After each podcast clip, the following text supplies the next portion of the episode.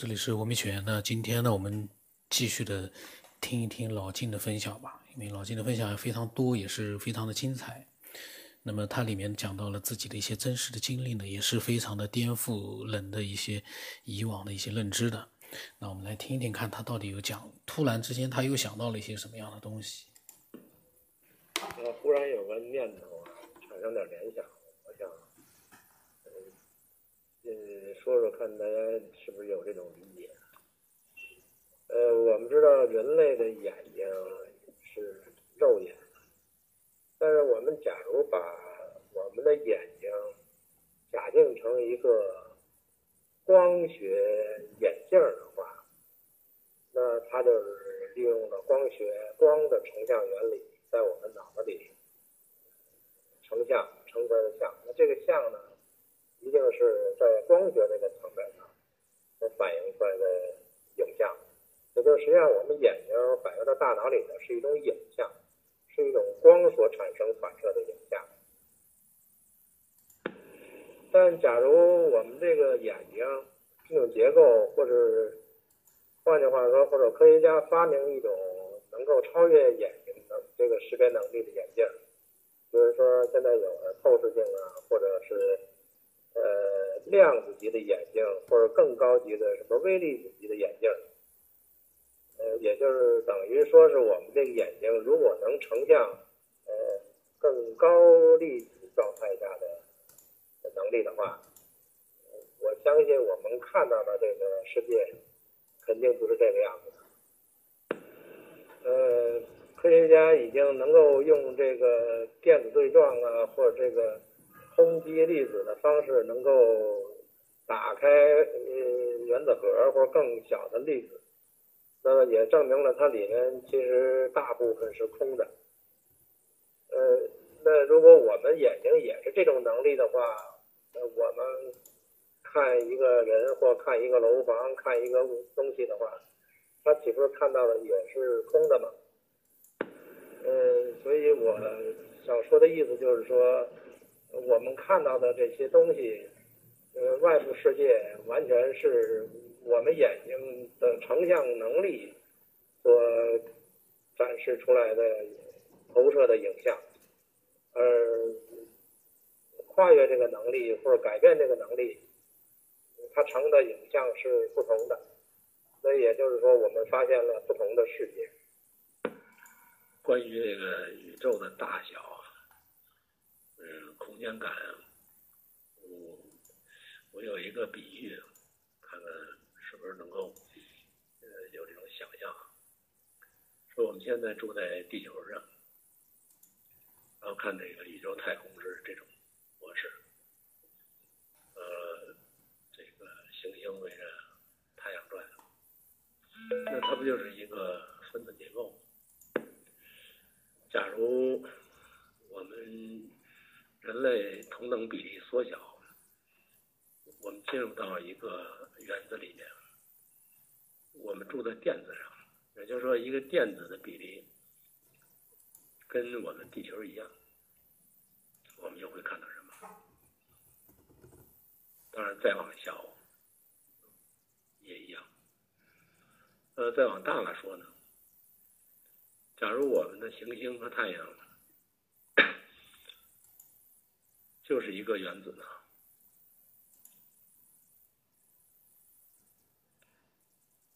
有一个人看我们太阳系，就像我们看原子的内部一样。那你说这个宇宙有多大？以此类推，它背后还有一个把它看作电子的。那怎么去想象这个宇宙的大小？也就是说，我们只不过是这无限大和无限小中间的一个状态而已。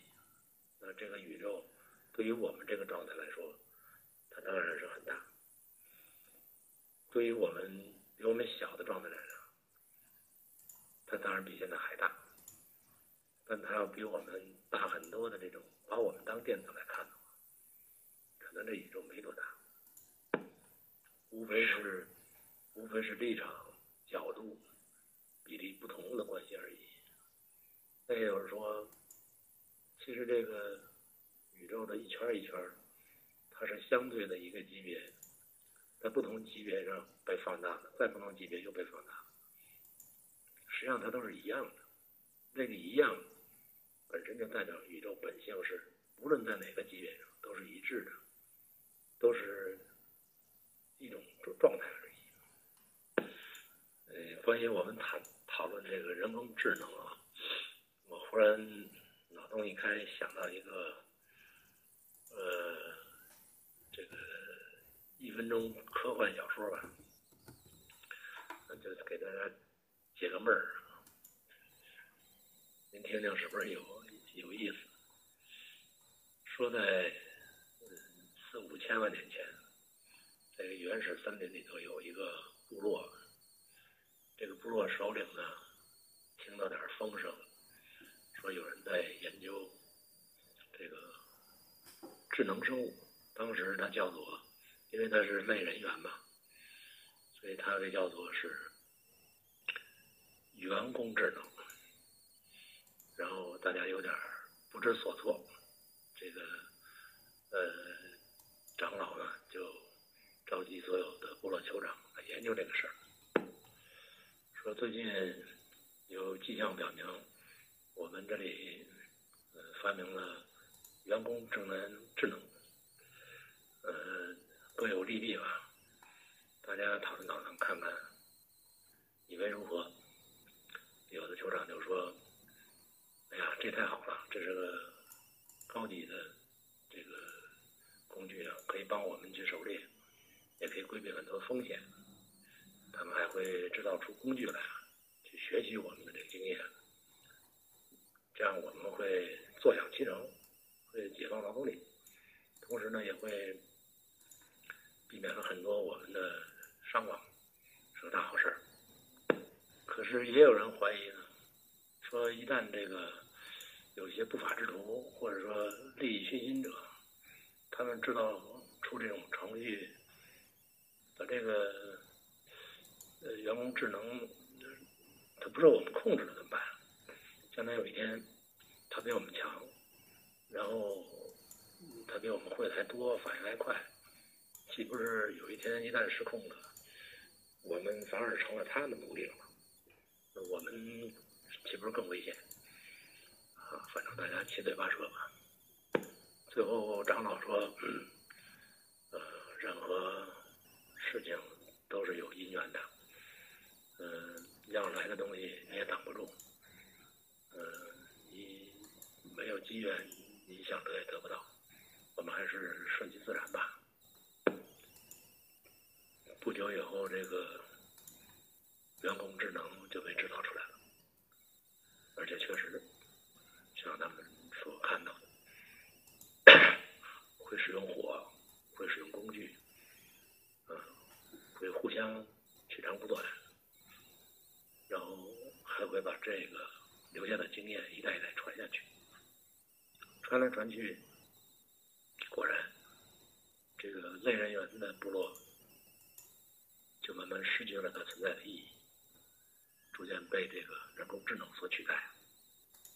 后来，人工智能就把这个新一代的产品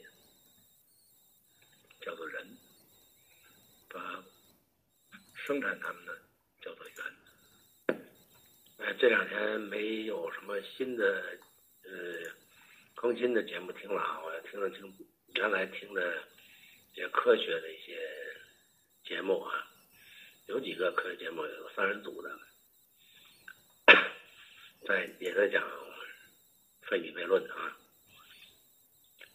我现在在听的话，原原来也听过，现在听听的话，觉得很可笑啊，就很愚昧啊，那有一种感觉，觉得科学很愚昧啊，不知道为什么会有这种感觉，就觉得。都是一帮自大的人，再去讨论这个外星人，他的前提是，呃，肯定不会没有，但是它就是没有，这个是一个悖论。然后呢，既然大家相信科学，相信不可能没有，那怎么就是没看见呢？这个里边有一个问题，就是说，我不应该承认我没发现的就是没有，但是确实我没发现就不等于它有。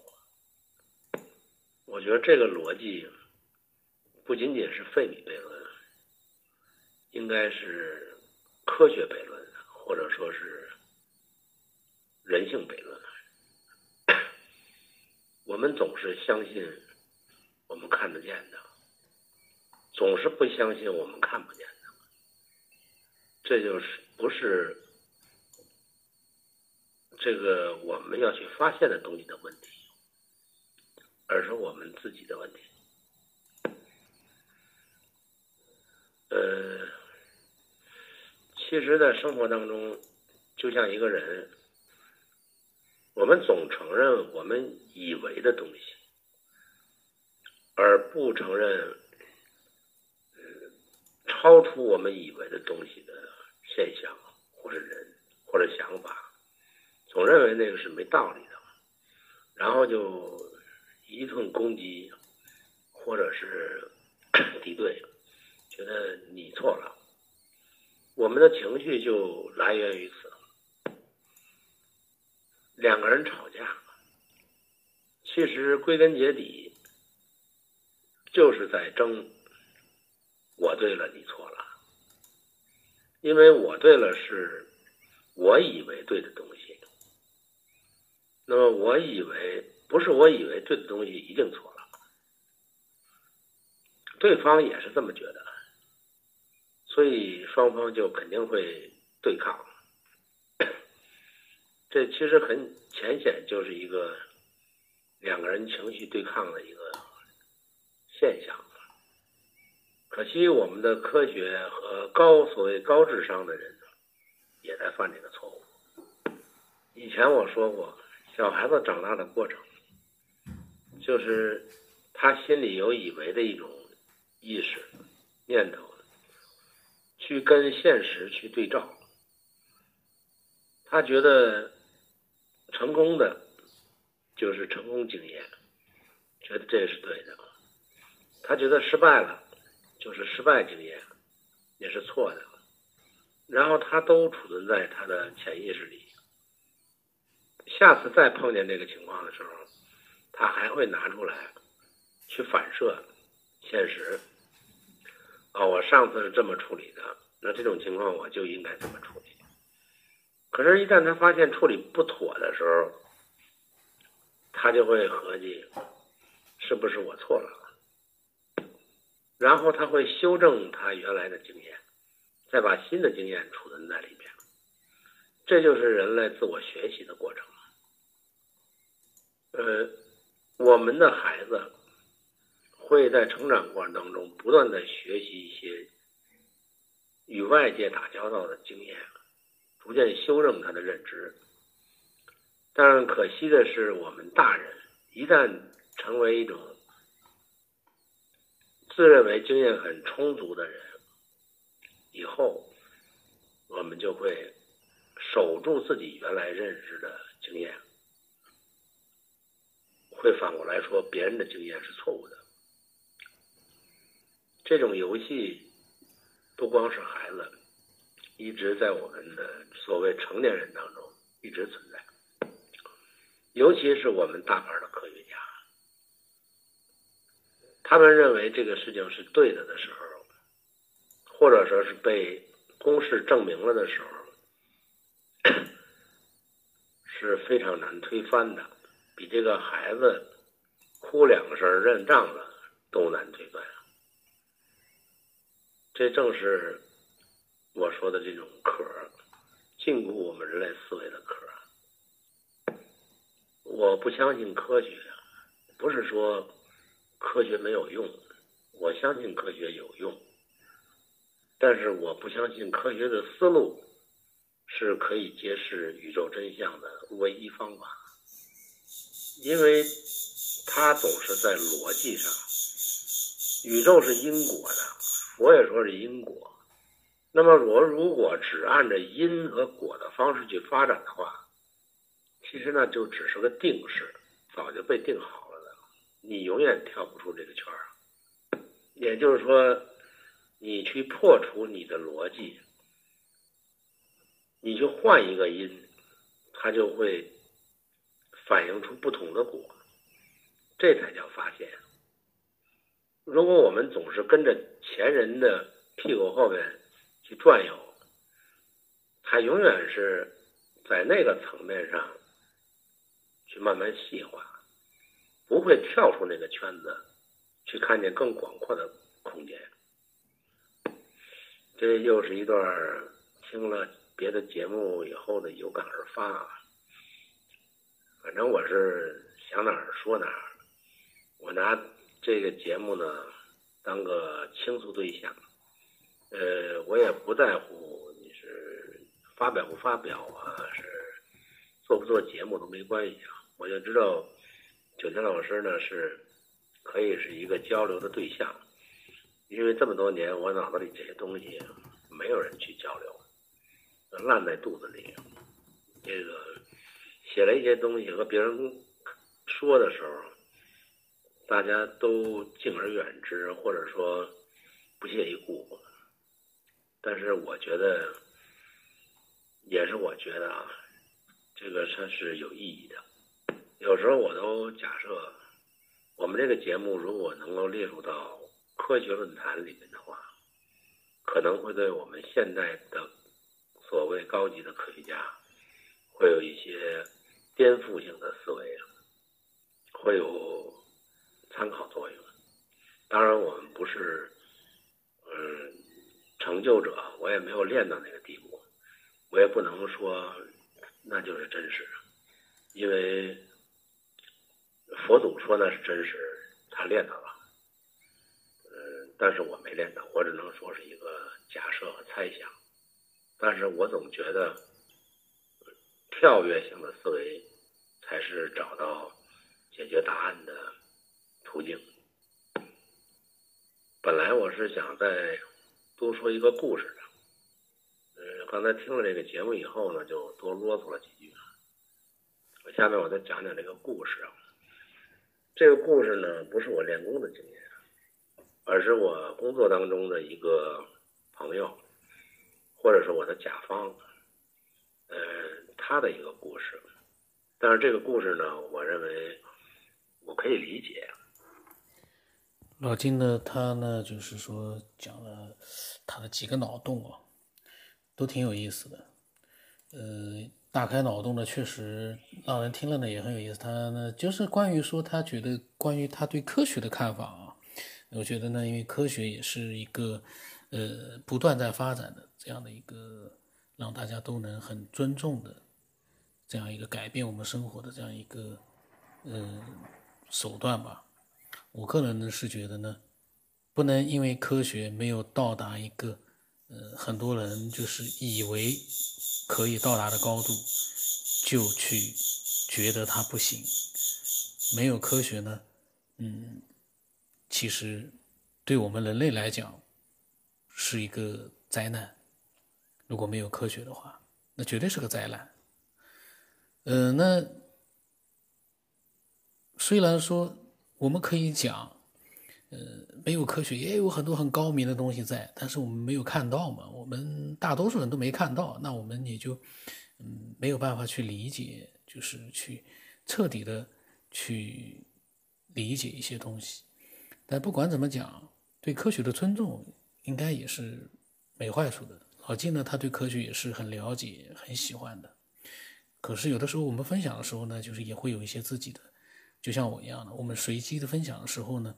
可能有些话呢，他并不是能够代表他内心的一些想法，可能说出来之后呢，就是并不是很恰当的表达，这个都很难讲。我们我们反正老金有很多更多的分享，我们可以呃不断的去了解老金他对各种各样的一些东西的看法。他的故事呢，我下期录吧，因为我估计他的故事也挺长的，也挺有意思的，我们下期再录吧。今天呢，就先到这里吧。如果你有你的一些想法呢，我也欢迎啊，把它发过来分享给大家去听。那这样的一个分享，你要明白，比你在某一个群里面分享给几个人、几十个人或者几百个人要更有意思、更有价值，因为你会让呃。千千千一千个人、一万个人，或者是十万个人，去听到你的分享，那这些人里面又会带来一些什么样的一些反馈？那都是未知数，跟这个世界一样是未知的。那刚才的那个有蝈蝈在叫，因为我养了个蝈蝈。那么我的微信号码呢是 B 二五幺中八不知道什么八，微信的名字呢是九天以后。如果你听多了这样的一个节目，想分享的话呢，我欢迎你添加我。如果你刚听这个节目呢，我建议你就多听听再加吧。说不定第一期你觉得很来劲，听了几期之后你也觉得没劲，那你就不用加我了。加我的话意义也不大了，因为我不会跟呃跟人去聊天的。那今天就到这里吧。